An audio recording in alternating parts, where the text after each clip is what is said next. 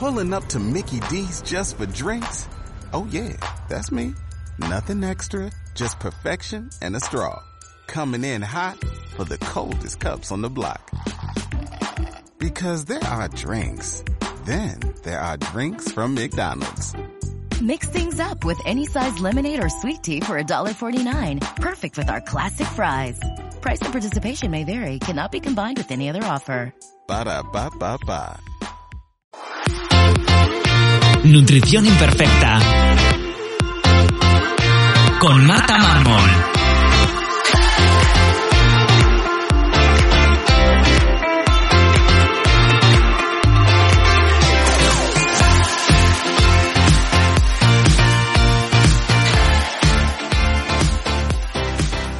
Bienvenidos a Nutrición Imperfecta, el podcast de Marta Mármol. Un lugar para aprender a cuidarte y a empezar a ver la nutrición como una aliada para recuperar tu salud y encontrarte mejor. Con este podcast quiero transmitirte la salud desde un punto de vista integrativo, donde la alimentación, los hábitos saludables y la salud intestinal juegan un papel fundamental. Si has notado algún síntoma digestivo y quieres saber por dónde empezar, te recuerdo que puedes descargarte mi ebook gratuito Síntomas digestivos, la gran epidemia en martamarmol.com barra ebook. Y si quieres que te acompañe en tu caso particular para mejorar tu salud, puedes reservar tu consulta individual en martamarmol.com.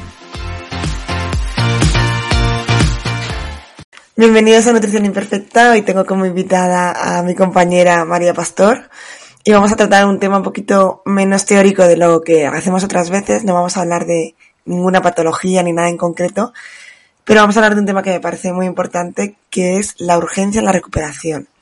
Ya que es algo que vemos ambas en consulta todos los días, yo creo, y vemos como, bueno, pues eh, las personas que, que quieren recuperarse, que están en algún proceso, eh, tienen esa urgencia y esa necesidad y cómo se vive y cómo afecta también esto a, a la recuperación.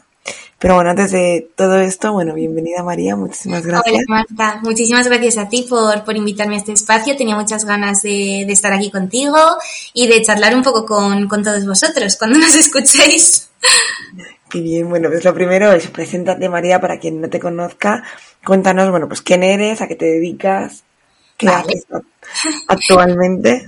Bueno, pues eh, soy María Pastor, como ya has dicho, soy bióloga sanitaria y nutricionista clínico y, y bueno, eh, he pasado por, por muchos eh, trabajos a nivel laboral. Uno de los más enriquecedores ha sido eh, estar en oncología digestiva en el Hospital de Alcorcón, en la parte de nutrición, eh, pero actualmente, bueno, he ido recolocando un poco todo y trabajo por, por mi cuenta, aunque colaboro con distintos profesionales, con médicos, con psicólogos, para poder dar un servicio lo más completo e integrativo posible. Eh, trabajo por mi cuenta para, de forma eh, asesorando a, a, los pacientes a nivel nutricional para mejorar distintas patologías clínicas. Sobre todo estoy enfocada en patologías digestivas y salud hormonal de la mujer. Muy bien. Somos, vamos, somos un poco gemelas. Sí, total. Eh, lo primero de todo vamos a hablar por qué hemos elegido este tema, por qué es tan importante hablar de de esta urgencia en la recuperación? Pues eh, yo creo que, que lo, lo, comentamos cuando estábamos pensando un poco de qué podíamos hablar, porque es algo que es que vemos y vemos cada vez más en consulta. Eh, María, ¿cuánto tiempo voy a tardar en curarme? María, eh, en dos meses voy a estar ya bien. María, pero si me tomo este suplemento, ya entonces en dos semanas cuando acabe de tomármelo ya no voy a tener SIBO y y claro, es muy complicado a veces hacer entender al paciente que cada proceso tiene unos tiempos y que no los podemos conocer con antelación, que tardamos muchos meses, incluso años en, en, enfermar o en llegar a una patología o a una situación fisiológica X y que eso no se revierte en semanas, ¿no? El problema es que vivimos en la sociedad de lo quiero todo para ayer y la, la, inmediatez, el pensar que todo, en cuanto nos tomamos una pildorita mágica, ya está todo bien. Y, y la forma en la que trabajamos nosotras, que es ir a, al origen, eh, ir cambiando hábitos, ir mejorando todas aquellas cosas que nos han podido enfermar y que nos han podido ir haciendo daño, eso no se cambia de un día para otro. Necesita un proceso. Y, es complicado a veces eh, entender que es, ese proceso eh, es fundamental que la urgencia lo único que va a hacer va a ser ralentizar la, la mejoría. Totalmente. Además, cuando tenemos un problema digestivo, una gran parte es el estrés. Entonces, esta urgencia, esta necesidad, este continuo querer estar pensando en eso, mm, nos activa ese sistema simpático que nos genera estrés y empezamos de nuevo el bucle. Efectivamente. ¿Por qué crees que ocurre esto? Yo creo que, que, bueno, por un lado está lo que, lo que he dicho, ¿no? Que vivimos en la sociedad de lo quiero todo ya y pensamos que lo podemos tener todo ya. Eh, y por otro lado, el, el, hecho de que no estás cómodo con los síntomas, volviendo un poco al ejemplo que has puesto a nivel digestivo, claro, son síntomas muy incómodos, muy limitantes, si estás todo el rato hinchado, no haces bien la digestión, eh, tienes limitaciones a la hora de, de comer con tu entorno. Entiendo que quieras dejar eso atrás lo antes posible, pero tenemos que ser realistas, porque efectivamente, como dices, ¿no? Cuanto más tensos estemos, más nerviosos estemos, eh, peor va a funcionar nuestra motilidad digestiva. Más tiempo vamos a tardar en mejorar. Entonces es súper contraproducente. Sí, también creo que estamos muy acostumbrados a la medicina tradicional en la que nos tomamos algo que nos cura en el momento, ¿no? Tenemos, nos duele la cabeza y nos tomamos un ibuprofeno y se nos pasa. O cosas así como muy inmediatas. Claro, Entonces, el problema es, perdón, sí. Sí, sí. el problema es que eso cura o parchea. Parchea totalmente, claro. pero como que nos soluciona, ¿no? Entonces estamos, pensamos que todo va a ser así. ¿Qué me tengo que tomar para...? Incluso, eh, a mí me pasa muchas veces, veo mucho, eh, también que viene por, por la toma de estos medicamentos que parchean, pero son muy rápidos, la cero responsabilidad, ¿no? O sea, como que nos extraemos 100% de, de lo que nos pasa. Como, ¿qué me tengo que tomar para esto? Claro. No, no qué tengo que hacer o qué puedo comer, qué puedo hacer de hábitos de vida, qué me viene mejor, sino qué me tengo que tomar. Como viendo algo fuera, ¿no? Que, que no tengo yo ningún papel. Y esto yo creo que va un poquito unido a esa urgencia, pero, pero como algo de fuera, ¿no? Algo que no, que no tiene que ver conmigo. Incluso ya puedes empezar a avanzar un poquito en esto y dices, vale, ¿qué me tengo que tomar y cómo puedo comer? Pero ahí se acaba todo. No vaya a ser que cambie hábitos de vida o que vaya a terapia o que mire cómo descanso, cómo son mis relaciones personales, si tengo que poner límites, ¿no? O sea, es un poquito más complicado, es rizar el rizo más y ya ahí no me quiero meter. Entonces, también tenemos que ser conscientes de que la salud y la enfermedad tienen mucho que ver con todo lo que hacemos, todo lo que decidimos, los tóxicos que nos rodean, eh, el estrés al que nos sometemos, nuestras relaciones personales, los límites, el tema de, no poner límites, cómo nos puede afectar a la salud, es, es, muy potente. ¿Cómo nos hablamos? ¿Cómo afecta eso a la autoinmunidad, por ejemplo? ¿no? Entonces, eh, creo que ser conscientes de todas las cosas que hacemos en detrimento de nuestro bienestar, es clave para poder ir iniciando cambios, pero no desde el juicio decir, otra cosa más de mi lista de tengo que hacer, más estrés, mierda, ahora tengo que dormir no sé cuántas horas, ahora tengo que no consumir tóxicos, ahora tengo, y entonces dejamos de vivir y empezamos a ser unos robots intentando hacerlo todo perfecto y colapsando de estrés. Eso tampoco es así, pero sí ser conscientes y luego decir, vale, de esto, ahora mismo, ¿qué puedo ir cambiando? ¿Cómo lo puedo ir haciendo? ¿Cómo puedo ir mejorando poquito a poco? Que es la única forma que tenemos de verdad de ir mejorando nuestra salud. Claro, además es que decías, eh, ¿qué me tengo que tomar? O sea, que hay veces que das el paso de qué me tengo que tomar y qué tengo que comer. Pero también ver eso como algo puntual, solo, como hasta que esté bien y luego ya vuelvo a hacer lo que hacía antes, es otro error, porque además eso sí que pasa mucho de mejoro cuando estoy bien, vuelvo a hacerlo mal, ¿no? Vuelvo a lo que hacía antes y vuelvo a encontrarme peor. Y estar todo el rato en un sub y baja que también eso es agotador.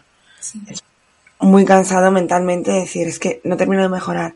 Y es quizás por eso, ¿no? Por no cambiar el chip de, no, no, a lo mejor no, no tengo que cambiar todos los hábitos hoy porque no es realista, pero sí que tengo que ir viendo que soy capaz de cambiar hoy para mantenerlo y, y que perdure en el tiempo y eso me vaya acercando cada vez más. Pero aquí volvemos al tema de hoy.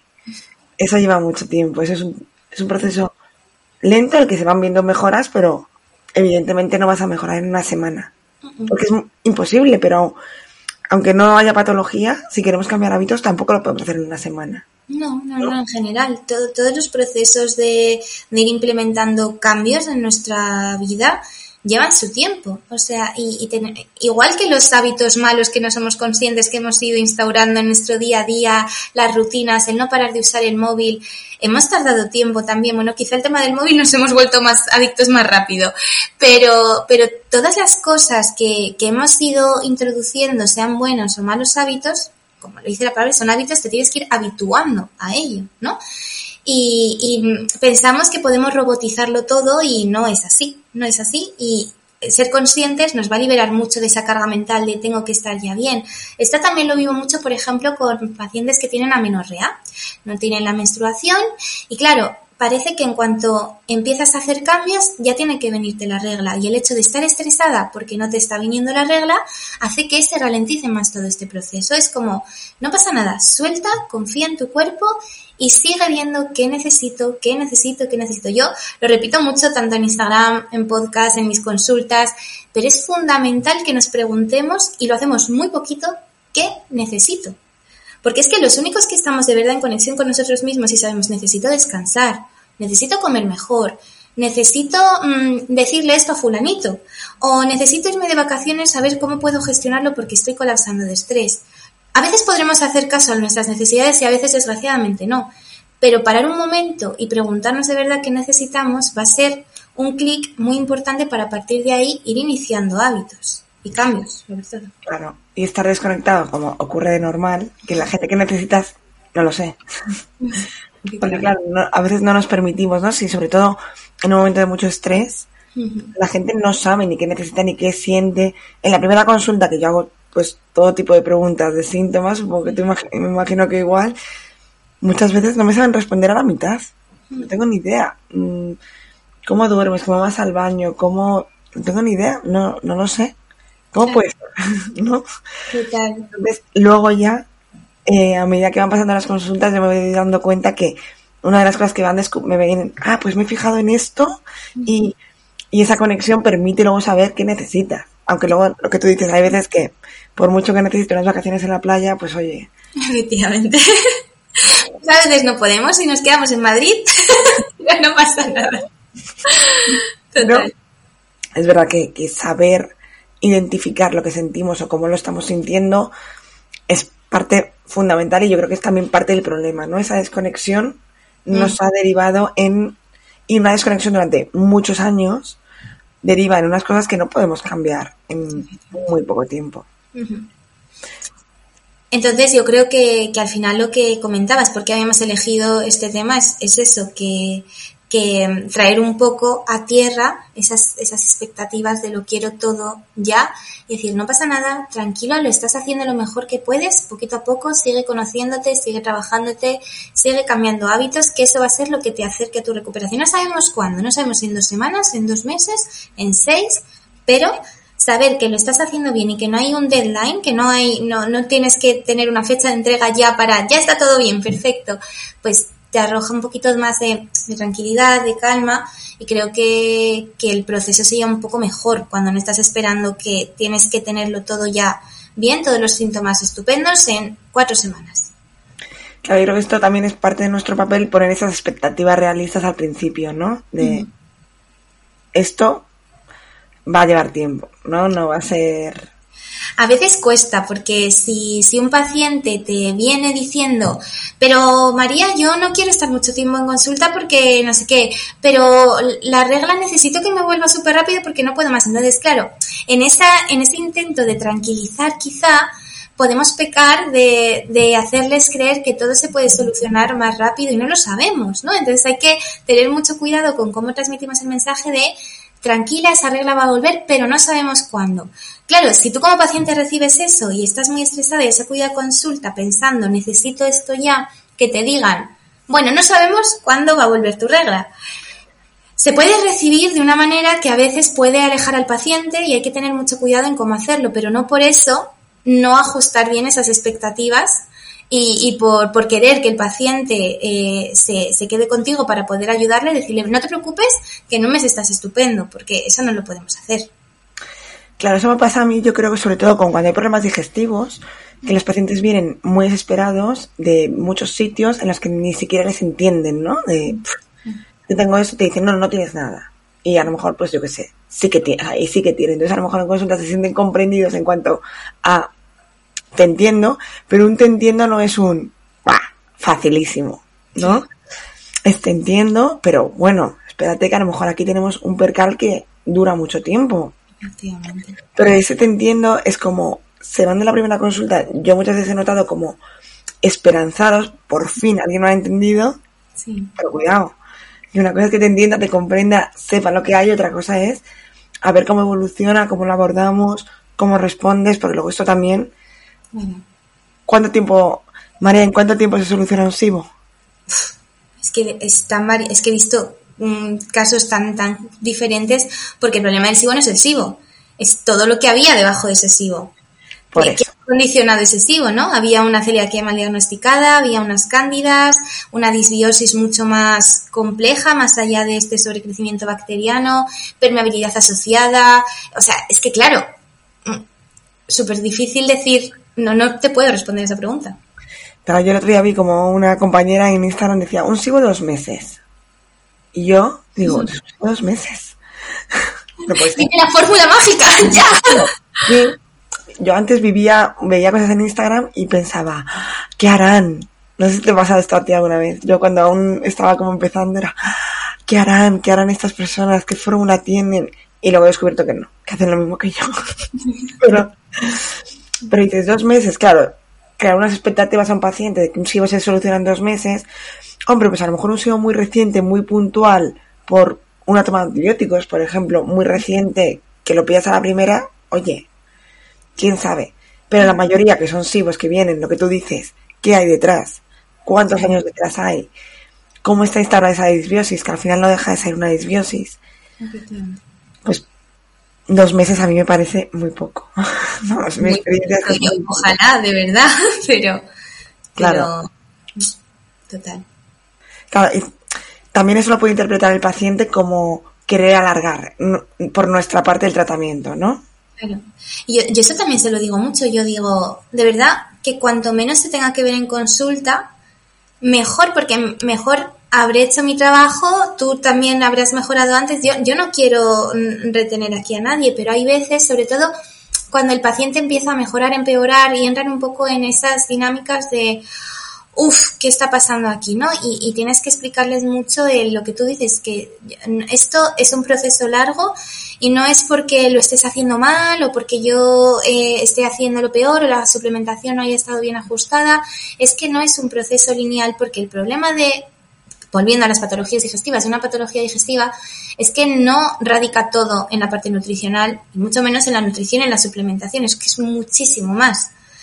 Es un todo, y ese un todo fluctúa, y esos bichitos que se van moviendo en la tripa, esas bacterias, esos parásitos, los hongos, suben unos buenos, bajan malos, y se va todo recolocando, reconstruyendo, y eso, efectivamente, aunque estemos mejorando y aunque el avance esté siendo positivo, puede generar otra vez síntomas, puede haber pequeñas recaídas en la sintomatología y eso no significa que haya un retroceso.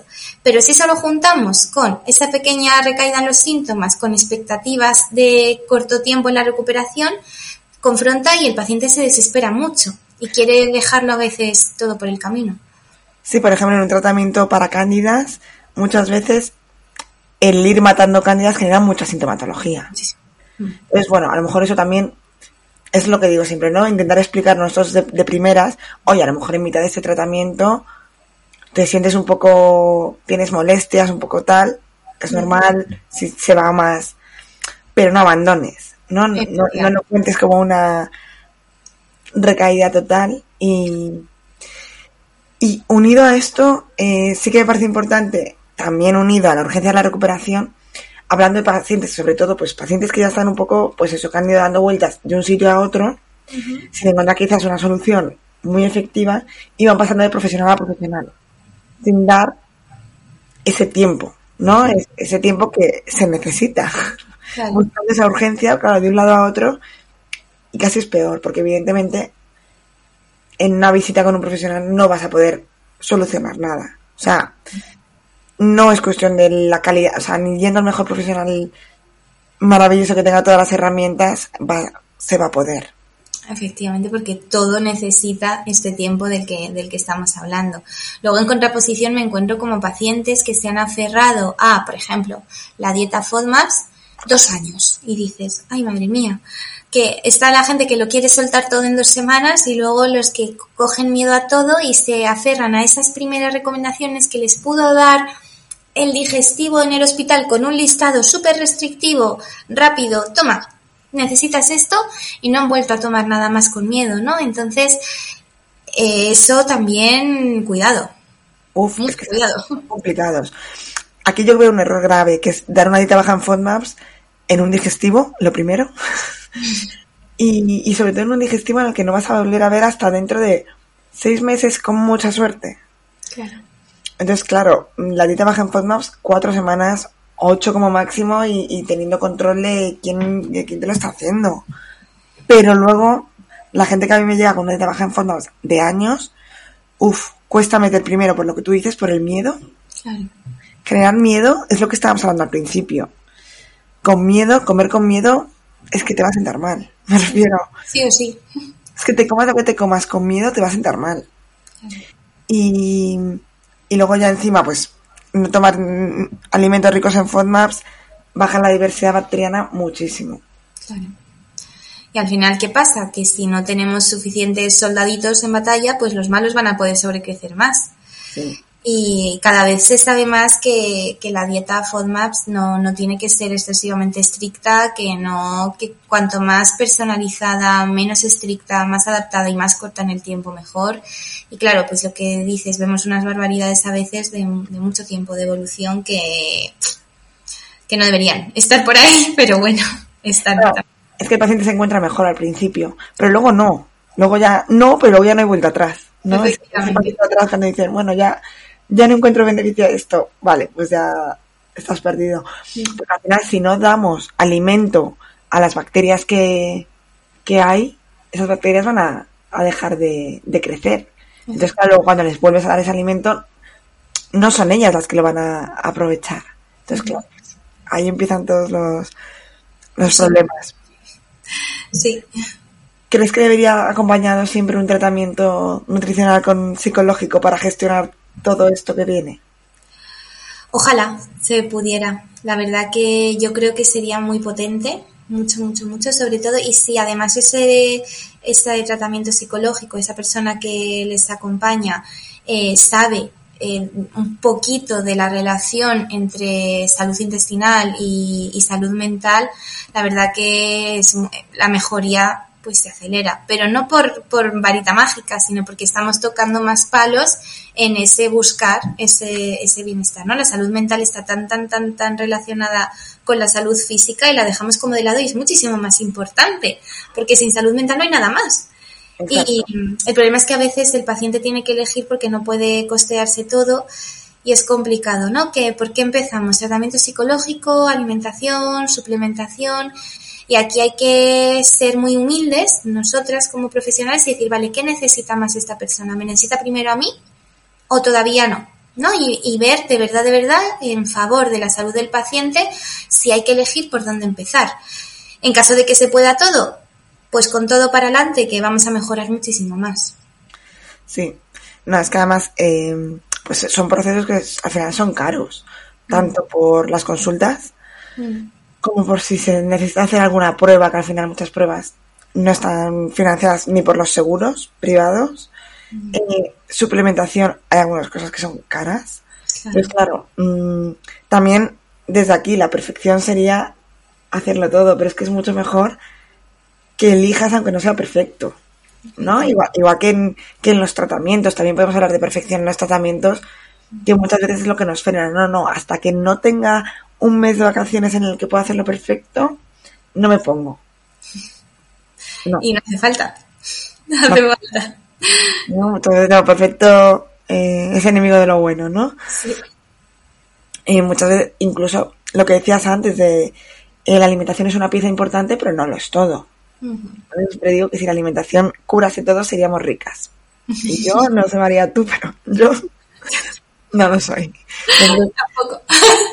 La alimentación es una muleta, nos va a ayudar, eh, sobre todo en el tratamiento. Luego, como eh, hábitos de vida, me parece que sí que es muy importante. Pero en un tratamiento va a ser importante, nos va a ayudar, pero va a ser un complemento más a muchísimas cosas que a veces, sobre todo cuando vienen a lo mejor a nosotras, se centran mucho en perfeccionar la, la alimentación, en hacerlo todo perfecto, en tal, y esa perfección nos está haciendo descuidar, el descanso, deporte nos está generando estrés. Sí. Y no sirve de nada y encima tienes la sensación de haber hecho un esfuerzo brutal para nada, ¿no? Porque a lo mejor te lo estás cargando por otro lado. Claro. Y hay que tener mucho cuidado, ¿no? Con cómo es nuestra relación con, con la comida. También cómo transmitimos nosotros eh, el mensaje a, a, los pacientes para no generar fobias, para no generar miedos a alimentos que no, no tienen que temer, olvidarnos de dicotomías de lo bueno o malo. Yo siempre digo que todo depende del contexto. Es que todo depende del contexto y que tomarte de una sentada un kilo de brócoli nerviosa y con ansiedad es peor que, que tomarte mmm, unos nachos con tus amigas relajadas riéndote. O sea que aunque el brócoli sea súper antioxidante, maravilloso, lleno de sulforafano, mmm, tenemos que relativizar un poco todo y no, no entrar en esto es bueno, esto es malo. Todo depende del contexto y volvemos a ver el qué necesitas, cómo estás contigo y a lo mejor en ese momento de tu vida no puedes tomar ciertos alimentos porque son malos para ti por tu contexto vital en ese momento, no pasa nada, pero no demonices, no dicotomices, no empieces a tener miedos porque esto lo único que va a hacer es buscar una perfección que no existe, porque hasta donde yo sé, ni somos ricas, pero tampoco somos robots perfectos de nada, somos humanos y dentro de, de esta vida humana hay mucha flexibilidad y eso es lo que de verdad nos hace estar vivos y qué bonito, ¿no? El, el poder mmm, cometer errores, el poder flexibilizar, el poder elegir. Claro. De hecho, bueno, este podcast se llama Nutrición Imperfecta, por eso. Yo creo que venía un poco de la perfección que además yo también muchas veces a la hora de divulgar, a la hora de hablar y a la hora de mandar un mensaje, redes sociales, rápido, inmediato, es que aburre el mensaje de depende, bueno, al final que llama la atención el y al final la gente agradece también un mensaje muy directo, no me hagas pensar, bueno o malo. Y claro, eso genera problemas, sobre todo intentándolo llevar a la práctica, ¿no? Eh, claro, es que si esto es malo, o hay gente que te dice, no, no, a mí no me digas que es bueno, porque entonces, eh, es que bueno, es que es lo que tienes que aprender, ¿no? A gestionar. O sea, todos sabemos que los donuts no son saludables. Ahora, tú sabrás en qué momento puedes tomarte un donut, si te apetece, qué necesitas, sí. si, si, lo disfrutas, porque si no te dice nada un donut, si no lo, pues no te lo tomes.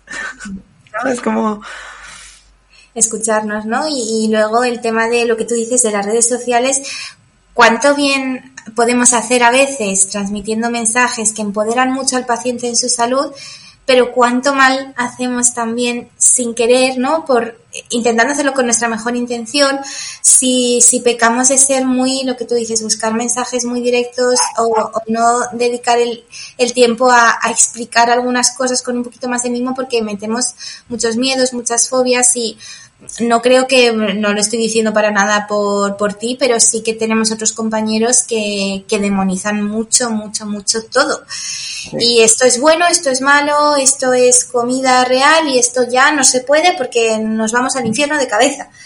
Y luego vienen pacientes a consulta ya no con problemas digestivos o con problemas hormonales, pero sí con unos trastornos de la conducta alimentaria muy complicados, que eso condiciona muchísimo, muchísimo tu vida y es fácil entrar y muy complicado salir de ahí. Sí. Y esto con dietas eh, clínicas, como hacemos nosotras, que al final, pues, por ejemplo, una dieta FODMAPs, que es la que hemos puesto antes, que es como el ejemplo más claro, está restringiendo algunos alimentos. Entonces, claro, hay que tener cuidado a quien tienes enfrente, conocer cómo es su relación con la comida o intuir o preguntar. Yo pregunto sí. directamente. Porque sí, a mí me prohíben mmm, comida y bueno, efectivamente. La cosa es que me la coma y otra vez que me la prohíba. Porque claro. Me prohíbe chocolate y me muero aquí mismo, Marta. O sea, no, no. Sí. A lo mejor si te lo permites, a lo mejor no lo comes tanto como. ¿Sabes? Pero está ahí la diferencia. Pero hay que tener en cuenta cuando hacemos clínica, sobre todo, saber, porque yo, bueno, yo, yo sé que tenía algún paciente eh, que tras dietas bajas en FODMAPs han tenido problemas de, de relación con la comida. Van enfocadas, porque lo a lo mismo. Una dieta baja en FODMAPs puede estar enfocada con un vamos a reducir estos alimentos y a potenciar estos, pero no hace falta que la hagamos súper restrictiva. Que lo que decía antes es una ayuda, pero una dieta baja en FODMAPs no te va a solucionar el SIBO. Ayudar a lo mejor en los síntomas, va a, lo mejor ayudar en el proceso, te va, sí, te vas a encontrar un poco mejor quizás, pero, pero no te lo va a solucionar, ¿no? Si mañana vuelves a comer brócoli y no te has tomado nada más, te volverás a hinchar. Claro.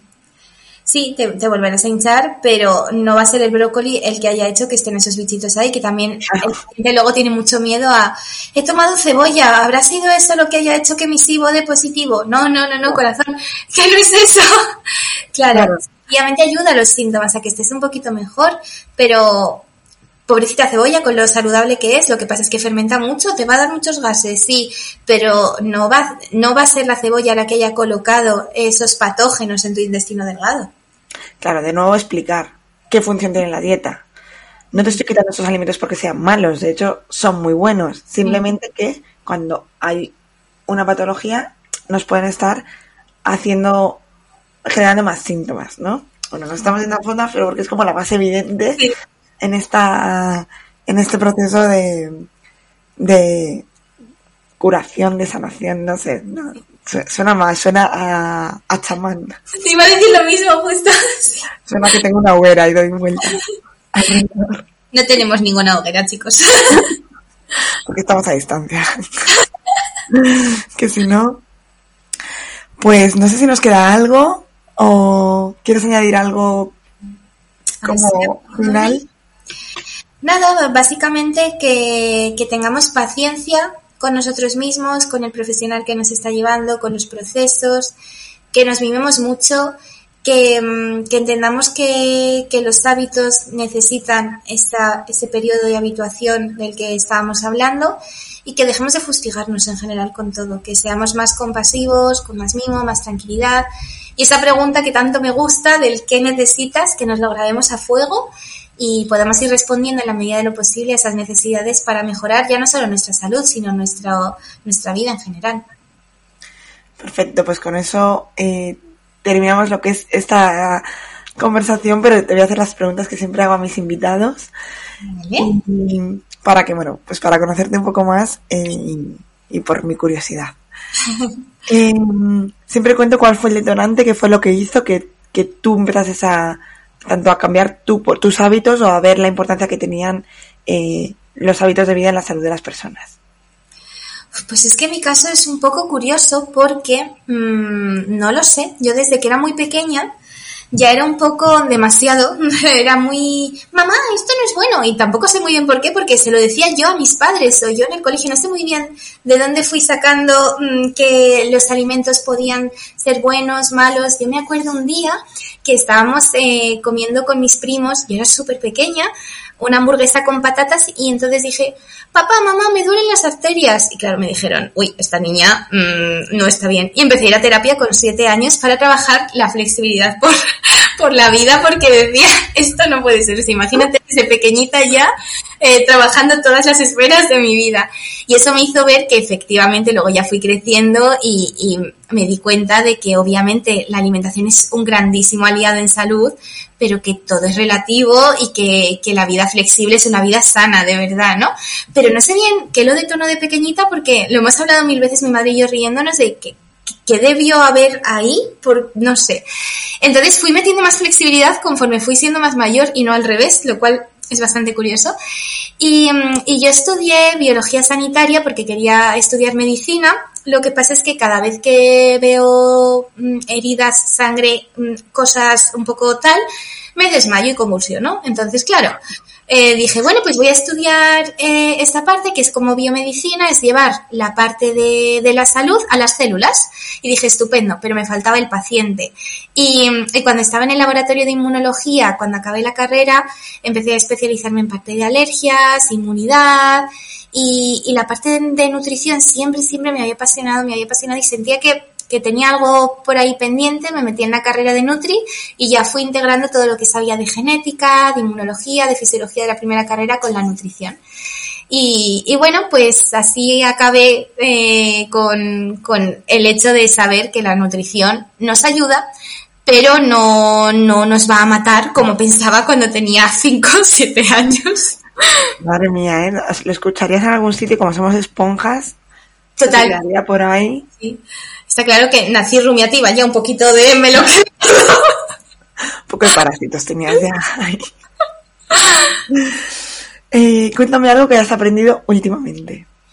Pues últimamente he aprendido que mm, es, muy importante que, la autoinmunidad, en cuanto a salud me refiero, que muchas veces la autoinmunidad está relacionado con trastornos de la conducta alimentaria y, lo perdemos muchas veces de vista y es que el cómo nos hablamos eh, repercute muchísimo, muchísimo en, en cómo se reactivan eh, procesos celulares relacionados con, con, esta autoinmunidad. Y yo se lo explico al paciente diciendo, si tú tienes soldaditos atacando a tu propio cuerpo, imagínate cómo de revolucionados van a estar si no te quieres, si te hablas fatal, si piensas que la comida está prohibida, que, que no te mereces eso, todo eso agrava muchísimo estos cuadros. Entonces, eh, ir viendo cómo, claro, yo al final cuando estudias eh, autoinmunidad, hipotiroidismo de Hashimoto, te centras mucho en qué inflama, eh, en qué alimentos no necesitaría tomar ese paciente, en lo bueno que es el entrenamiento de fuerza y de repente te das cuenta de que muchísimas pacientes con Hashimoto tienen o han tenido un trastorno de la conducta alimentaria y te pones a estudiar por ahí y te das cuenta de que, ojo, cuidado, que hay que primero trabajar la relación contigo para mejorar esta autoinmunidad antes de ponernos a parchear con todo lo demás. Aunque sean hábitos, en ese caso serían parches. Y es algo que me parece muy, muy enriquecedor, lo he aprendido hace relativamente poco y, y me está ayudando mucho en muchas consultas el decir, ostras, que otra más. Ojo. Y es que además esto, bueno, si lo cuentas a lo mejor gente que escucha este podcast, no, porque a lo mejor buscan también esta manera un poco más integrativa, pero esto, esto solo cuentas a una persona como muy científica, por así decirlo, entre muchas comillas, y parece que estás diciendo, pues eso, estamos con la hoguera de nuevo dando vueltas, ¿sabes? Porque dicen, anda, qué tontería, ¿no? Mm, vete como a lo... Y es verdad, y es que esa conexión mente-cuerpo como que la olvidamos todo el rato. Como no la vemos, como no es tan palpable y tan fácil, yo que sé, de medir, se nos, se nos olvida, ¿no? Parece que, bueno, pues que nos hemos fumado algo y no. no, no. Y ya para terminar, recomiéndanos a un profesional que, de la salud que te guste. Uf, un montón. Eh, desde, bueno, mi compañera Luisa, que es una Nutri que me encanta, ahora mismo no está en redes sociales, pero eh, cuando escuches esto, Luisa, te admiro un montón, porque de verdad me parece una persona súper crack. Ya a ver si un día se hace Instagram y lo podemos compartir por aquí. Pero, pero bueno, sobre todo porque es, es muy esponja, eh, muy empática, ayuda muchísimo, muchísimo a los pacientes y como compañera, como amiga, es una crack. Porque siempre nos vamos a pensar en, en una persona muy, y ojo, pues, pues no, pues admiro mucho a, a cómo está evolucionando Luisa este año y, y quería comentarlo por aquí. Y, y bueno, pues admiro también a muchos médicos eh, que, que, son muy cracks, admiro mm, desde tu trabajo, Marta, hasta Sari Arponen, la doctora Camino, no sé, es que podría decir una lista aquí infinita. Eh, pero bueno, eh, pues he destacado ya a Luisa y, eso. Me gusta, porque eso, pensamos también que mmm, tienes que estar en redes o tienes que tener ahí un nombre y a veces pues eso, Luisa, que está haciendo su trabajo, eh, lo hace muy bien, supongo, si te admiras, es su casita, ¿no? No hace falta eh, tener muchos seguidores. Y ya para terminar, María, eh, cuéntanos dónde podemos encontrarte, eh, si alguien quiere ponerse en contacto contigo, eh, pues eso, redes sociales, correo, lo que quieras. Pues en Instagram estoy en, en arroba nutrición mpastor con dos R's porque ya había algo con una R, no sé muy bien por qué, un Instagram vacío. digo, bueno, pues con dos R's. Y mi correo es nutrición mpastor con dos R's arroba gmail.com. Muy Así bien, que... dejaré todo en las notas del programa para que lo tengáis escrito. Genial. Y nada, más agradecerte de nuevo que te hayas venido. Creo que ha quedado una charla interesante y espero que les aporte valor a todo el mundo que lo escuche. Muchas gracias, Marta Corazón. Un besito. Y hasta aquí el episodio de hoy. Espero que os haya gustado. Creo que es eh, algo muy interesante y que tenemos que tener muy en cuenta a la hora de un proceso de, curarnos, de mejorar nuestra salud, de mejorar nuestra calidad de vida. No tener esa urgencia y, y vivir este proceso como lo que es un proceso en el que si llevamos mucho tiempo mal no podemos cambiar en dos días y que también este proceso nos ayuda a sentar esos hábitos que no se pueden conseguir de la noche a la mañana tomando algo directamente. Así que bueno, como siempre, eh, agradeceros que estéis escuchando hasta aquí y pediros que si os ha gustado le deis a me gusta, eh, comentéis y por supuesto compartáis este contenido con aquellas personas que les pueda resultar interesante. Nos escuchamos en el siguiente episodio aquí, en Nutrición Imperfecta. ¿Te preocupas por tu familia? Entonces, ¿por qué darles solo huevos ordinarios cuando pueden disfrutar de lo mejor? Eggland's Best, los únicos huevos con ese delicioso sabor fresco de granja, además de la mejor nutrición, como 6 veces más vitamina D, 10 veces más vitamina E y 25% menos de grasa saturada que los huevos regulares, además de muchos otros nutrientes importantes. Así que, dales los mejores huevos. Eggland's Best, mejor sabor, mejor nutrición, mejores huevos.